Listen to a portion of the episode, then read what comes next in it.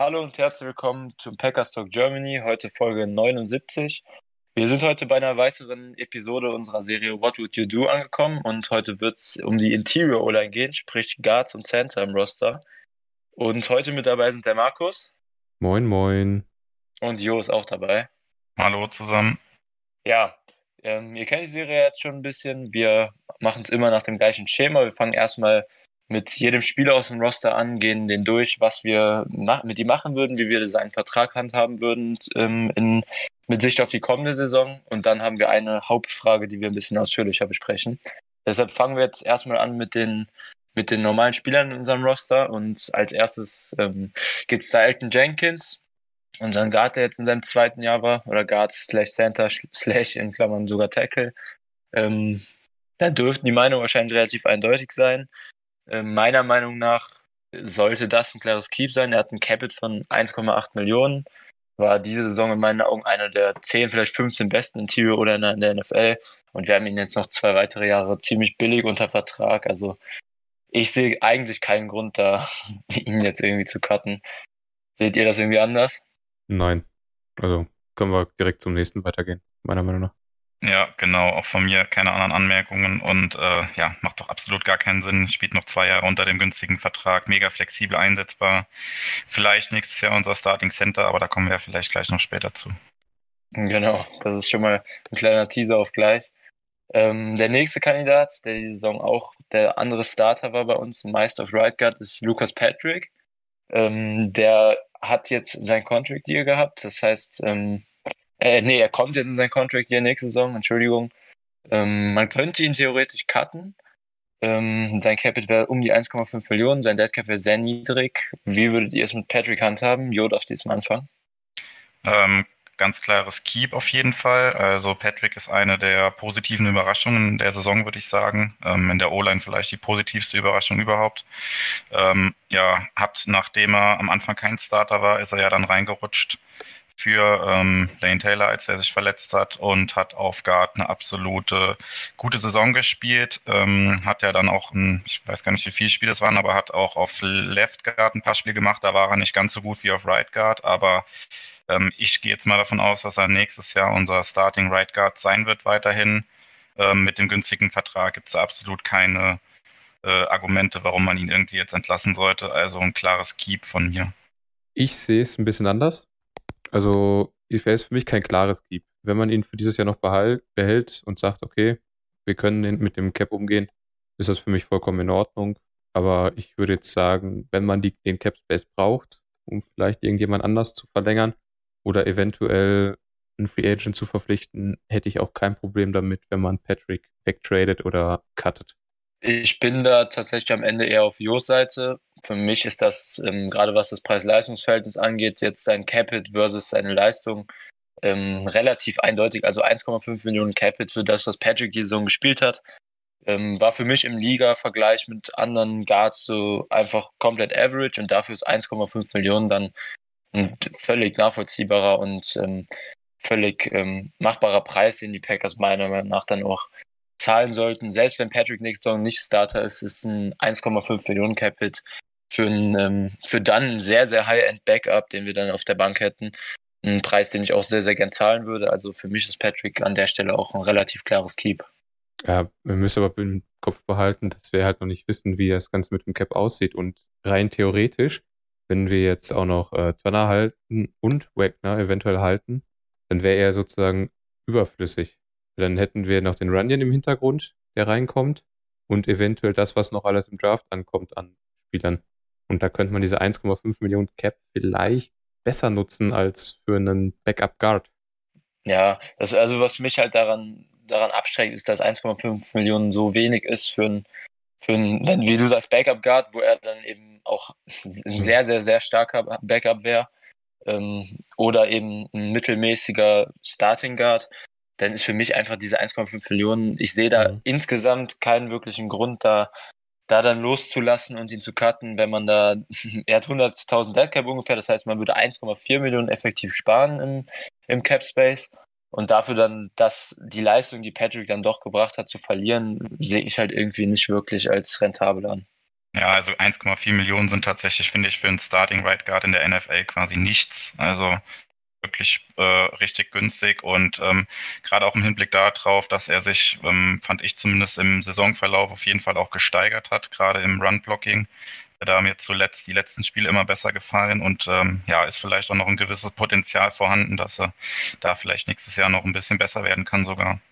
Ja, der nächste Kandidat hat ähm, Markus auch gerade schon kurz angesprochen, das ist John Runyon, unser diesjähriger Rookie Guard ähm, der ja sogar ein paar Spiele gemacht hat und jetzt in sein zweites Jahr kommt. Ähm, wie würdest du Running handhaben, Markus? Du hast ihn eben schon angesprochen. Also definitiv behalten. Dieses, was man gesehen hat von ihm, war für einen Rookie Guard auch ähm, für den Zeitpunkt, wo er gedraftet wurde, vollkommen in Ordnung. Da kann man durchaus noch was aus ihm rausholen. Dementsprechend ganz klares Keep. Hm, genau, da gibt es eigentlich nichts hinzuzufügen. Äh, ist ultra günstig nächstes Jahr. Hat, glaube ich, allerdings nur ein Spiel gemacht, glaube ich, war es tatsächlich am Ende gewesen auf Left Guard. Ähm, fand ich da gar nicht so schlecht, als er gespielt hat. Und ähm, ja, seit ein Sechstrunden-Pick gewesen, relativ günstig, kostet nichts und äh, auf jedes, jeden Fall ein guter Backup noch für nächstes Jahr. Ja, er ist ja auch ein paar Mal in-game, glaube ich, reingekommen, als sich jemand verletzt hat. Ähm, ja, gerade dafür, wo er gedraftet wurde, eben in den späten Runden, fand ich ihn dann insgesamt schon ganz okay bis, bis solide in seinen paar Einsätzen. Und für mich gibt es auch ähm, gerade mit 800.000 Capit keinen Grund, ihn irgendwie zu entlassen. Der nächste Kandidat, der meiner Meinung nach relativ interessant ist, ist Lane Taylor ganz ärgerlich für ihn jetzt die letzten zwei Jahre gelaufen. Er war im Prinzip zwei Jahre am Stück verletzt. Ähm, 2019 war es ja so, dass Jenkins dann in Week 2 oder 3, ich weiß es nicht mehr genau, für ihn übernommen hat, als er sich verletzt hat. Das war dann jetzt am Ende eine relativ gute Erfolgsgeschichte für die Packers, wenn man sich Jenkins Entwicklung anguckt. Und dieses Jahr war es so, dass er sich auch Anfang der Saison sofort verletzt hat. Und Lucas Patrick dann übernommen hat auf Right Guard für ihn.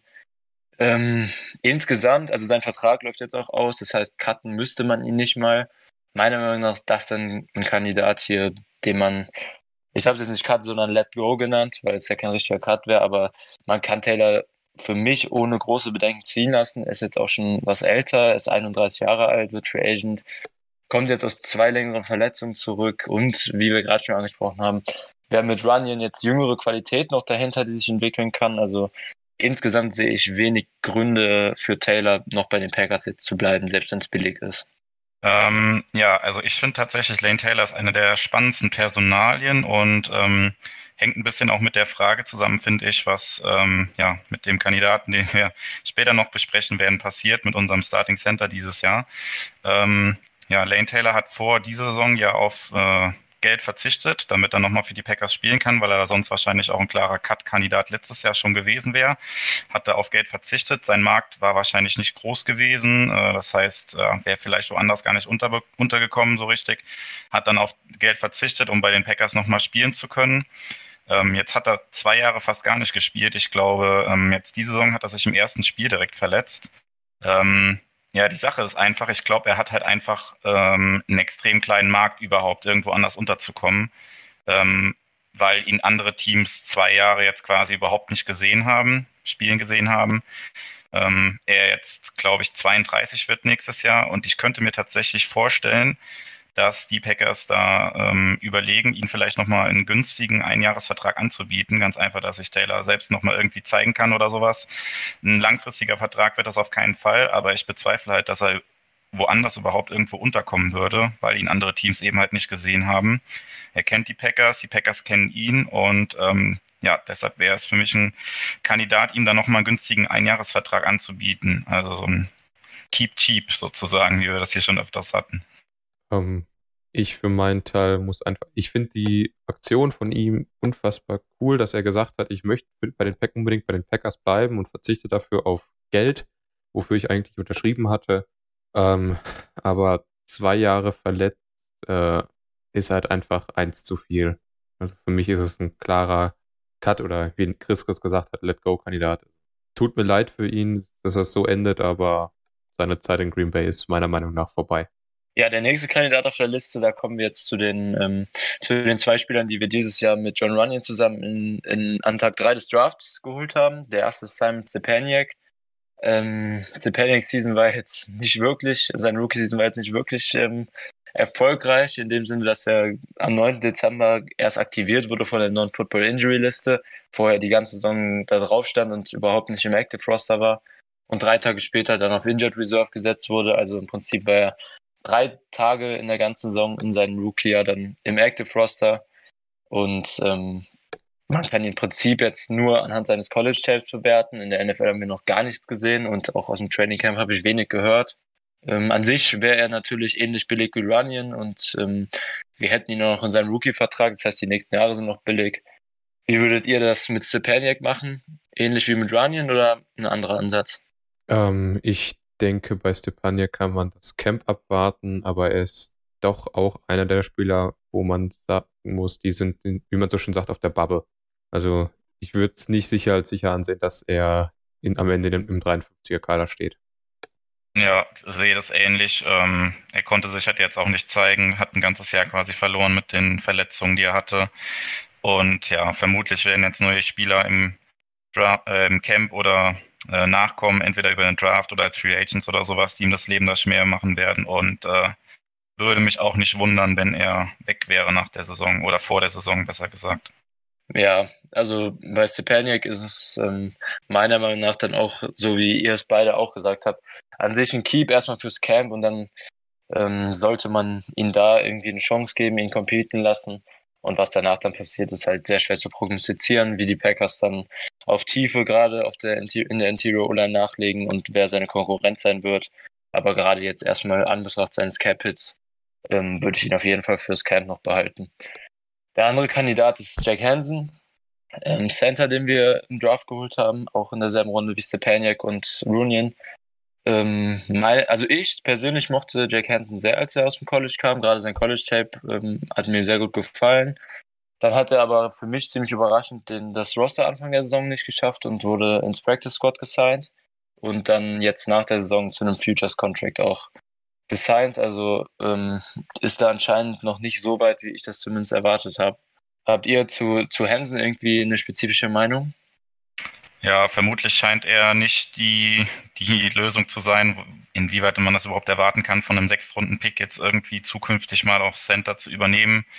Ähm, ja, wird sich auch im Camp behaupten müssen, äh, für einen Platz irgendwie im Kader zu bekommen und wird seine Chancen auch jetzt eher schlecht einschätzen, nach dem, was du jetzt auch schon gesagt hast. Und ähm, ja, je nachdem, was sonst auf der Position passiert, werden die Packers sich da auf jeden Fall noch nach einem anderen Center irgendwie umgucken müssen, vielleicht auch nochmal in einem der späteren Runden im Draft dieses Jahr. Ja, ähm, im Prinzip schon alles gesagt worden. Ich sehe es bei ihm tatsächlich die Chancen sogar noch vielleicht ein bisschen schlechter als äh, bei Stepaniak in den Kader reinzukommen, aber grundsätzlich auch hier ins Camp mitnehmen. Dann sehen wir mal, wo er am Ende rauskommt. Wahrscheinlich aber auch wieder maximal Practice Squad. Ja, und wie gesagt, für mich echt ärgerlich. Ich habe da viel gesehen. Mal gucken, ob er sich jetzt ein bisschen weiterentwickelt ähm, und dann einen kleinen Schritt machen kann. Aber so wie es jetzt aussieht, ähm, sieht es eher nicht nach Active Roster nächste Saison leider aus. Der letzte Kandidat, den wir dann noch haben, ist Zach oder Zachary Johnson, den wir Anfang der Saison ins Practice Squad gesigned haben, auch sogar einzeln ins Active Roster für die Spieler elevated wurde. Ähm, zumindest kann ich mich gerade an eins im, an, am Ende Dezember erinnern, wo er hochgeholt wurde. Mhm. Ähm, ja, hat keinen Snap gemacht, kann man im Prinzip nichts zu sagen. Ich persönlich habe auch kein College-Tape von ihm geguckt. Wir haben eben auch mit Staunen festgestellt, dass er schon 28 Jahre alt ist, also auch kein jüngerer, jüngeres Prospect mehr für die NFL. Ähm, ja, also ich persönlich habe wenig Meinung, deshalb von mir aus soll er auch bleiben und ähm, im Camp nochmal competen, hat jetzt auch einen Futures-Contract bekommen und dann, dann mal sehen, ob man sich im Camp dann das erste Mal von ihm ein richtiges Bild machen kann. Ja, im Prinzip hast du schon alles gesagt. Ich würde es aber ein bisschen extremer sehen in der Hinsicht. Ähm, den werden wir nicht im 53er Kader sehen. Also absolut nicht. Mit 28 hat er nominell, also sich zwei, drei, vier Jahre vor sich. Also wenn er jetzt äh, normaler NFL-Spieler wäre und er ist jetzt mal gerade Practice Squad-Spieler, also der wird im Camp auch, wenn Platz gebraucht wird, gecuttet werden. Ja, genau, kann man nichts hinzufügen. Klassischer Spieler, den man dann bei den Roster Cuts dann aus dem Kader rausstreichen wird, um auf die 53 Leute zu kommen. Ja. Dann sind wir auch schon durch in der Interior O-Line, was ähm, nur noch einen Kandidat übrig lässt, mit dem sich unsere Leitfrage heute quasi beschäftigen wirkt, unsere What would you do Frage. Und die lautet heute, wer ist der Packers Center der Zukunft? Würdest du Lindsley hierfür resignen oder ist es eher Acton Jenkins? Dafür haben wir wieder drei Meinungen eingeholt, ähm, die wir euch jetzt vorher einmal einspielen werden. Und danach werden wir drei dann unsere Meinung mit euch teilen. Gute, ich bin Nick von den Packers Germany. Die meisten werden mich kennen. Meine Meinung zu Corey Lindsley ist eigentlich relativ eindeutig. Ich würde ihn nicht resignen, nicht weil er sich nicht verdient hätte, sondern einfach aus dem Grund, dass ich glaube, dass wir mit Alton Jenkins einen super Nachfolger schon im Kader haben. Er hat auf Center auch gut gespielt, meiner Meinung nach genauso gut wie auf Guard. Generell will man auf Center eher den besseren Spieler haben als auf Guard. Von daher ist es für mich gar kein Problem, dass wir Alton Jenkins hier auf Center moven. Und ich glaube, dass Alton Jenkins auf Guard auch irgendwie ein bisschen verschwendet wäre. Corey Lindsley äh, dagegen ist schon 30, leistet auf jeden Fall noch unglaublich gut, äh, ist jetzt auch ins All-Pro-Team gewählt worden, zu Recht. Ähm, einer der besten, wenn nicht der beste Center der Liga gewesen letztes Jahr. Das Problem ist aber, dass ihm bei ihm jetzt auch langsam die Verletzungen anfangen. Außerdem müsste man ihn halt resignen zu einem sehr, sehr teuren Vertrag. Der Top-Center der Liga aktuell, Ryan Kelly, verdient 12,4 Millionen pro Jahr. Und in, dem, in der Range sehe ich ihn am Ende auch. Und ich glaube nicht, dass die Packers den Cap aktuell übrig haben. Eben mit dem Wissen auch im Hintergrund, dass man schon einen Nachfolger im Kader hat, glaube ich nicht, dass man ähm, Corey Lindsley jetzt einen Anschlussvertrag geben wird. Dazu kommt ja auch, dass man, wenn er teuer woanders unterschreibt, auch einen netten Pick dafür bekommen wird als Compensatory Pick. Und da würde ich lieber den nehmen und würde Corey Lindsley in der Free Agency gehen lassen. Hallo zusammen, ich bin Mirko und falls ihr mehr von mir hören wollt, warum auch immer, lauscht doch gerne einmal in meinen Podcast Steinwurf im Glashaus rein. Die Ausgangsfrage, Elton Jenkins oder Corey Lindsley? Es äh, steht wohl für uns alle außer Frage, dass beide sympathische und erfolgreiche Spieler sind. Aber ich persönlich werfe bei sowas immer ganz gerne ein Auge auf das Alter der Spieler. Ich meine, klar, Corey Lindsley ist 29, das ist auch noch nicht alt, auch für einen Footballspieler nicht unbedingt. Aber Elton Jenkins mit seinen 25 Jahren hat da natürlich irgendwo die Nase vorn. Und das ist gerade auch bei diesem körper- oder kontaktintensiven Sport äh, natürlich ein besonderer Faktor, wenn man auf die langfristige Planung mit einem Spieler achten will. Dazu habe ich von äh, Jenkins neulich ein ganz beeindruckendes Video gesehen. Äh, in mehreren Regular Season Games in dieser Saison ist er wie ein Virtuose durch die O-Line rotiert und hat an jedem Platz da auch tatsächlich eine wirklich gute Figur gemacht. Und das ist eine Art von Flexibilität, die man auf jeden Fall sehr, sehr gut gebrauchen kann. Gerade auch in der Postseason ist sowas natürlich Gold wert. Und dass er mit seinen äh, momentan 25 Jahren in seinem zweiten Jahr in der NFL konstant solche guten Leistungen auf den äh, Platz bringt und dazu jetzt natürlich auch noch in den Pro Bowl gewotet wurde, mehr als verständlich und, und äh, absolut gerechtfertigt, äh, kommt alles nicht von ungefähr. Und das überzeugt mich, dass man auch äh, in Zukunft von Jenkins noch eine Leistungssteigerung sehen wird, dass der Typ immer, immer konstanter und noch besser wird. Und dafür also gibt es eigentlich keine bessere Belohnung als den Starting Center bei der, oder in der Packers O-Line. Also für mich ist er der Center der Zukunft für die Packers. Ja, ihr habt die drei Meinungen jetzt gehört, konntet euch ein erstes Bild machen über die Frage. Und jetzt sind wir drei dran mit der What Would You Do Frage des heutigen Podcasts. Und da würde ich einmal den Jo bitten, anzufangen, seine Meinung zu der Frage darzustellen. Ja, das ist halt ähm, ja, die Frage an sich finde ich extrem schwer zu beantworten. Ähm, ja, wir wissen alle ähm, die Situation mit dem Cap, dass wir nächstes Jahr deutlich weniger Cap wahrscheinlich haben werden, ähm, zur Verfügung haben werden. Und ähm, ja, allen Anschein sieht es jetzt aktuell danach aus, als würden die Packers mit ihm nicht verlängern würden. Ähm, äh, es gab mh, am letzten Tag ähm, wo die Spieler noch in der Facility quasi waren bei den Packers, hat er noch mal ein Interview gegeben, wo er auch gesagt hat, dass er bisher von den Packers oder sein Agent nicht kontaktiert wurde von den Packers, was ähm, eher darauf hindeuten würde, dass er nicht verlängert werden würde. Ähm, ja, jetzt gestern, glaube ich, war es gewesen, wo jetzt schon wieder Gerüchte gibt, dass das Cap vielleicht doch nicht so krass absinkt, wie man es vielleicht vermuten würde. Das würde meiner Meinung nach die Tür halt für eine mögliche Verlängerung von Lindsay nochmal richtig weit aufstoßen, weil ich glaube, dass die Packers mittlerweile, muss man sagen, ihn ganz oben auf der ähm, Prioritätenliste dann hätten, wenn sie jetzt noch mehr Geld zur Verfügung hätten. Ähm, ich glaube, vorher wäre das ein ähm, Aaron Jones gewesen und jetzt würde ich aber eher glauben, dass die Packers da vielleicht doch Lindsay bevorzugen würden. Er war einer der ja vielleicht drei bis fünf besten Center dieses Jahr.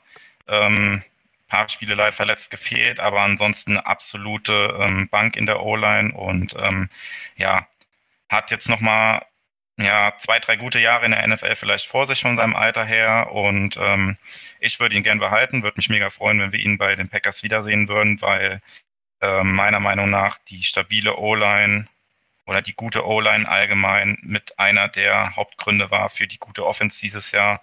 Und der Center da mit Lindsley einer der wichtigsten Puzzlestücke meiner Meinung nach ist. Ich würde ihn gerne behalten, sehe es aber als schwierig an, das mit dem Cap halt zu vereinbaren. Wie gesagt, vielleicht mit dem Hintergedanken, dass das Cap vielleicht doch nicht so krass absinkt und man da ein bisschen Geld dann übrig hat vielleicht. Ähm, von meiner Seite würde ich deshalb sagen, keep. Ähm, auch von meiner Seite, ich würde ihn gerne behalten. Mich erinnert die Situation leider so ein bisschen an zwei andere gute Linemen aus der jüngeren Vergangenheit der Packers, und zwar Josh Sitten und TJ Lang und da hat sich so eine leichte Tendenz abgezeichnet, dass die Packers lieber einen Offensive Lineman ein Jahr zu früh abgeben als ein Jahr zu spät. Und dementsprechend stimmt mich das auf diese Situation so ein bisschen negativ, weil ich genau das befürchte, dass auch hier die Packers sagen, wir geben ihn lieber ein Jahr zu früh ab als ein Jahr zu spät. Aber grundsätzlich wäre auch bei mir diese Frage insofern beantwortet, dass ich Lindsley behalten möchte. Zumindest noch für die nächsten zwei Jahre, ihm da einen Vertrag gebe, der angemessen ist und dann eben evaluiere, ob ich vielleicht im Kader jemanden habe, der es übernehmen kann, außer Jenkins. Weil gerade ein Center ist das Herzstück der Offensive Line, der macht so viel, der gibt so viel an Calls und äh, dementsprechend so jemanden abzugeben, ist immer schwierig. Man weiß nie, wie die Offensive Line darauf reagiert. Und man macht sich dadurch eine meiner Meinung nach unnötige Baustelle auf und könnte sich, wenn man Lindsley hält, auf andere Needs konzentrieren. Dementsprechend für mich Lindsley über Jenkins auf Center. Ja, ich würde mich grundsätzlich anschließen. Ich würde Lindsley auch sehr, sehr gerne behalten. War, wie Jo gesagt hat, diese Saison einer der, wenn nicht der beste Center, zum Beispiel nach PFF auch ziemlich deutlich die beste, die beste Overall-Grade gehabt, sowohl Run als auch Pass Pro. Ähm, da hat er wenig Schwächen. Für mich hätte Lindsley auch Priorität über den anderen verbleibenden Free Agents, also gerade Jones und King, die da noch oben mit auf der Liste stehen ähm, relativ deutlich sogar über den beiden und auch über Jamal. Ich, ähm, vielleicht so mal als Orientierung, Ryan Kelly von den Colts hat letzte Saison den ähm, aktuell höchsten Vertrag, was Average pro Jahr angeht, von Center unterzeichnet, kriegt 12,5 Millionen im Schnitt. Ungefähr da bei 12 Millionen pro Jahr. Für so drei, vier Jahre würde ich auch Lindsays Vertrag dann ansiedeln. Wenn es billiger geht, natürlich auch gerne, aber das würde aus seiner Sicht wahrscheinlich relativ wenig Sinn machen. Vielleicht würde er auch für 11 oder so 10,5 unterschreiben, das ist natürlich auch gut. Ja, aber wie, wie ihr beide das schon ähm, raushören lassen habt, es sieht aktuell leider nicht so aus, als würden die Packers da groß in Verhandlungen einsteigen. Und meiner Meinung nach wird das in der O-Line ein sehr, sehr großes Loch reißen. Also Jenkins würde wahrscheinlich auf Center rücken und damit hätten wir auf einem Guard-Spot einen Riesen-Need. Und auf den anderen mit Patrick dann, den hätten wir okay besetzt, aber eben auch nur okay. Und wenn der andere dann beispielsweise von, von Runyon ersetzt wird und wir dann nicht im Draft oder in der Free Agency nachlegen, dann sieht unsere O-Line, was die Qualität angeht, meiner Meinung nach schon deutlich schlechter aus auf dem Papier als diese Saison. Wenn dann Patrick und Runyon auf Guard starten und Jenkins dann eben auf Center. Und was auch was Jo eben interessant äh, gesagt hat, ist an sich sehr interessant. Dieses Shanahan-Scheme, äh, McVay-Scheme, was LaFleur ja auch im, im Grunde ähm, worauf unser Offense-Scheme aufbaut, basiert halt sehr, sehr viel auf der O-Line. Und der, der Schlüssel zu dir, zum Erfolg von diesen Schemes ist eben Qualität in der O-Line und dass die Execution stimmt und sowas. Das heißt, wenn wir so einen Bruch in der Qualität unserer O-Line haben, glaube ich, könnte das auch schon große Auswirkungen haben. Also manche erwarten auf den Output unserer Offense und den Verlust von Jank, äh, von, von Lindsay würde ich deshalb unter allen Umständen versuchen zu vermeiden. Aber leider, wie gesagt, sieht es aktuell nicht so gut aus, was das angeht. Ja. Was man vielleicht nur anmerken kann, also die Packers haben mit äh, Lindsley, äh, den haben sie damals in der fünften Runde geholt. Also und auch äh, in den letzten Jahren haben die Packers durchaus auch mal geschafft, in späten Runden gute Offensive Linemen zu holen. Aber so ganz allgemein, ich habe es mir schon mal angeguckt, wir haben aktuell so 15 Spieler maximal, wenn man so die Bestzahl nimmt, die im Draft wahrscheinlich bis zur Runde 4 gehen werden. Das ist jetzt nicht so viel, wenn man bedenkt, dass da 32 Teams sind und da durchaus auch noch das ein oder andere Team dabei ist, was Interior Offensive Line gebrauchen kann. In der Free Agency, klar, wir wissen alle nicht, wie das jetzt mit dem Cap weitergeht, wie das mit der Free Agency Klasse äh, aussieht. Aber so Stand jetzt, Stand heute, ist auf Center nichts dabei, was auch nur ansatzweise äh, Lindsley ersetzen könnte. Und wenn man dann ausgeht, dass man Jenkins auf Guard zieht, ähm, auch bei der Free Agency äh, auf Guard ist jetzt nicht so viel dabei, wo man sagt, das könnte man in irgendeiner Weise, wäre es äh, finanziell besser, da den Guard zu nehmen, den man vielleicht ein bisschen weniger zahlt, aber dafür dann den Qualitätsverlust ungefähr in Grenzen zu halten. Ähm, auch das wäre sehr, sehr schwierig mit dieser Free Agency Klasse. Dementsprechend macht meiner Meinung nach, wie ich es gerade angesprochen habe, wäre das eine Riesenbaustelle, die man sich aufmacht, indem man Jenkins auf Center zieht. Weil wir, klar, Runyon hatte sehr gute Ansätze, wie ich es gerade schon angedeutet, angedeutet habe. Aber wir wissen nicht, wie das über eine ganze Saison aussieht. Und wenn dann Bakhtiari vielleicht auch noch nicht in den ersten Spielen da ist, wird die O-Line ganz schön wackelig. Ja, ich finde es auch ähm, interessant, was du eben gesagt hast, Markus, ähm, wie die Packers da in der Vergangenheit mit umgegangen sind, mit äh, Sitten und Lang. Und letztes Jahr ja eigentlich auch mit Brian Bulaga, der eigentlich eine mega gute Saison letztes Jahr gespielt hatte und die Packers ihm wahrscheinlich da, ja, wenn der Vertrag noch da gewesen wäre, hätten sie ihn noch bestimmt noch mal ein Jahr behalten oder sowas. Aber er wollte natürlich auch irgendwie einen lang, längerfristigen Vertrag, seinen letzten noch mal unterschreiben. Und so ähnlich ist es jetzt, glaube ich, hier bei Lindsley auch äh, wenn die Packers ihm jetzt irgendwie einen Einjahresvertrag irgendwie geben könnten, wäre das vielleicht was anderes, aber das ist wahrscheinlich auch absolut nicht das, was im Interesse von Corey Lindsay selber steht. Äh, er ist jetzt 29, hat noch vielleicht drei, vier gute Jahre im Tank oder sowas und will natürlich jetzt nochmal einen langfristigen Vertrag unterzeichnen, den er bei einem anderen Team wahrscheinlich jetzt auch auf jeden Fall bekommen wird. Ähm, von daher ist, glaube ich, auch das so ein bisschen das Problem, dass die Packers und Corey Lindsay selber da wahrscheinlich nicht zusammenkommen. Ja, also eben angesprochen, die wahrscheinlich attraktivsten weiteren Free Agent Center wären David Andrews von den Patriots. Da schätze ich mal so, dass der so fünf bis sieben Millionen ungefähr bekommen wird als Average. Also wäre ein gutes Stück billiger, aber eben auch nicht auf dem Level, was Lindsay die Saison gespielt hat. Und dann käme meiner Meinung nach auch schon ein relativ deutlicher Bruch zu Austin Reiter von den Chiefs zum Beispiel oder auch Alex Mack, der jetzt schon in Mitte 30 mittlerweile ist. Also qualitativ ist Lindsay definitiv der beste Center, der Free Agent wird. Ähm, Andrews ist da vielleicht noch ganz gut, aber auch da müssten wir dann nicht wenig Geld investieren, wahrscheinlich so 6, 7 Millionen Durchschnitt. Und da würde ich dann doch für Lindsley, der dann wahrscheinlich so ungefähr 4 Millionen im Schnitt mehr kosten würde pro Jahr, der das System aber kennt und das perfekt executed hat in dieser Saison, ähm, würde ich die 4 Millionen dann, glaube ich, doch investieren. Also, wir haben es jetzt alle drei angesprochen. Für uns wird das ein sehr, sehr großes Loch in die Line reißen. Es müsste umstrukturiert werden. Verschiedene Spieler müssten auf andere Positionen. Und wir würden es offensichtlich alle drei sehr, sehr favorisieren, wenn Lindsley verlängert wird. Aber wie mehrfach schon gesagt, leider sieht es aktuell nicht so gut aus, was das angeht. Glaubt ihr denn, wenn Lindsay nicht verlängert wird und ähm, Jenkins dann auf Center geht, ähm, Patrick auf Right Guard bleibt, glaubt ihr, die Packers werden mit Runyon dann als Starter planen oder werden im Draft oder Free Agency dann einen neuen Starter holen?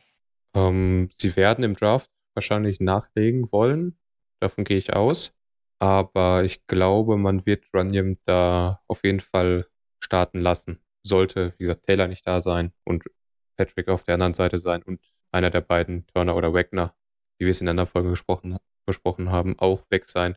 Also ich glaube, dass Runyon dann, auf Left Guard stehen würde.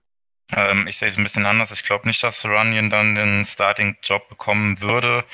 Ähm, für mich so ein bisschen ausschlaggebend oder was mich auch in der Saison dann gewundert hatte, als ähm, Lindsley verletzt war, ist ja Jenkins auf Center gegangen und äh, Patrick ist dann auf Left Guard gegangen und äh, Billy Turner hat Right Guard gespielt. Und das Spiel davor hatten die Packers Runyon reingebracht, als äh, sie dann im Spiel umstellen mussten. Und da sah er eigentlich ganz gut aus, fand ich zumindest. Und war dann etwas überrascht, dass dann auf einmal ähm, sie dann doch die Line komplett umgebaut haben und dann Patrick auf Left Guard gestellt haben. Was aber für mich so ein bisschen das Indiz dafür war, dass man mit der Leistung von Runyon doch nicht so zufrieden war. Ähm, ja, keine Ahnung. Ich, ist halt die Frage, was man da jetzt erwarten kann äh, im Hinblick auf nächstes Jahr. Kann er sich noch ein bisschen verbessern? Äh, natürlich jetzt auch ein Jahr trainiert mit den Packers, aber ähm, das, was Markus auf jeden Fall gesagt hat, dass die Packers im Draft da auf jeden Fall nachlegen werden auf der Guard-Position, das glaube ich auf jeden Fall auch. Ja, das vermute ich an sich auch. Die Frage ist, wie hoch. Ähm, ja, das, was du gerade gesagt hast, ist natürlich ein, ein, Zeichen dafür, dass die Packers zumindest dieses Jahr Runyon noch keinen Starting-Spot anvertraut haben. Und man muss ja auch im Kopf behalten, Runyon hat jetzt gute Ansätze gezeigt. Aber meiner Meinung nach war das, ähm, also so wie er gespielt hat, wäre ich, wenn er Starter wäre, hätte ich definitiv noch ein mulmiges Gefühl. Vor allem, wenn die Packers da ohne Alternativen in die Saison gehen. Das kann ich mir nicht vorstellen, allein wenn, wenn Wagner gehalten wird. Das ähm, wurde ja in der vorherigen Sprache der Serie, äh, Folge der Serie besprochen. Ähm, da war Wagner ja das Hauptthema.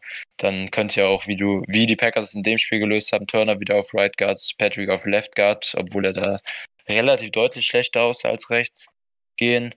Und ähm, ja, also ich hätte ein mulmiges Gefühl mit Runyon als Starter. Und gerade im Pass Protection fand ich seine, seine Leistung jetzt in diesem Jahr noch nicht ansatzweise so gut, dass ich mir da einen Starting-Spot für ihn vorstellen kann. Run-Blocking sah es oft gut bis äh, sehr gut aus, aber auch da war noch ausbaufähiges äh, Material dabei und im Pass Protection würde ich da gerade eins gegen eins nicht viel vertrauen.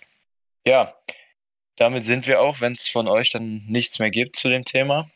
Ähm, ich würde halt einfach noch sagen, um mal die Frage für mich nochmal so ein bisschen abzuschließen. Lindsley wäre eine kurzfristige Lösung, aber ich sehe Jenkins auch nicht als Center der Zukunft bei den Packers. Also ich, ich persönlich kann mir, fand ähm, Jenkins jetzt auf Center nicht viel schlechter als auf Guard, wenn überhaupt schlechter. Ich fand, da war sehr, sehr wenig Qualitätsverlust. Deshalb wäre mir das an sich relativ egal. Aber jetzt im Blick auf nächste Saison würde ich ähm, Jenkins dann doch deutlich lieber noch auf Guard sehen. Aber für die Zukunft kann ich mir Jenkins auch auf Center vorstellen, da hätte ich kein Problem mit. Ja, von Neo noch irgendwas ansonsten? Nee, keine, keine Ergänzung mehr. Nur noch Alles die, klar. die Einladung an die Zuhörer quasi wie immer. Ähm, ja, kommt gerne auf unseren Discord oder kommentiert die Beiträge, diskutiert mit uns über die Frage, die wir heute gestellt haben, über Corey Lindsay. Würdet ihr ihn gerne nochmal bei den Packers sehen, ja oder nein? Wie seht ihr allgemein nächstes Jahr die Situation in der Interior O-Line? Ja, steigt da gerne mit uns in die Diskussion ein und dann ja, bleibt von mir auch nur zu sagen, macht's gut bis zum nächsten Mal und go Pack Go. Ja, perfekt. Da wäre ich jetzt auch zugekommen. Diskutiert gerne alle mit über sämtliche Plattformen. Ähm, die nächste Folge wird bald kommen. Wir sind ja noch nicht durch mit allen Positionen. Und ich hoffe, die Folge hat euch wieder gefallen. Bis zum nächsten Mal. Go Pack Go. Ja, auch von mir. Genießt die Off-Season, genießt die Draft-Season. Go Pack Go.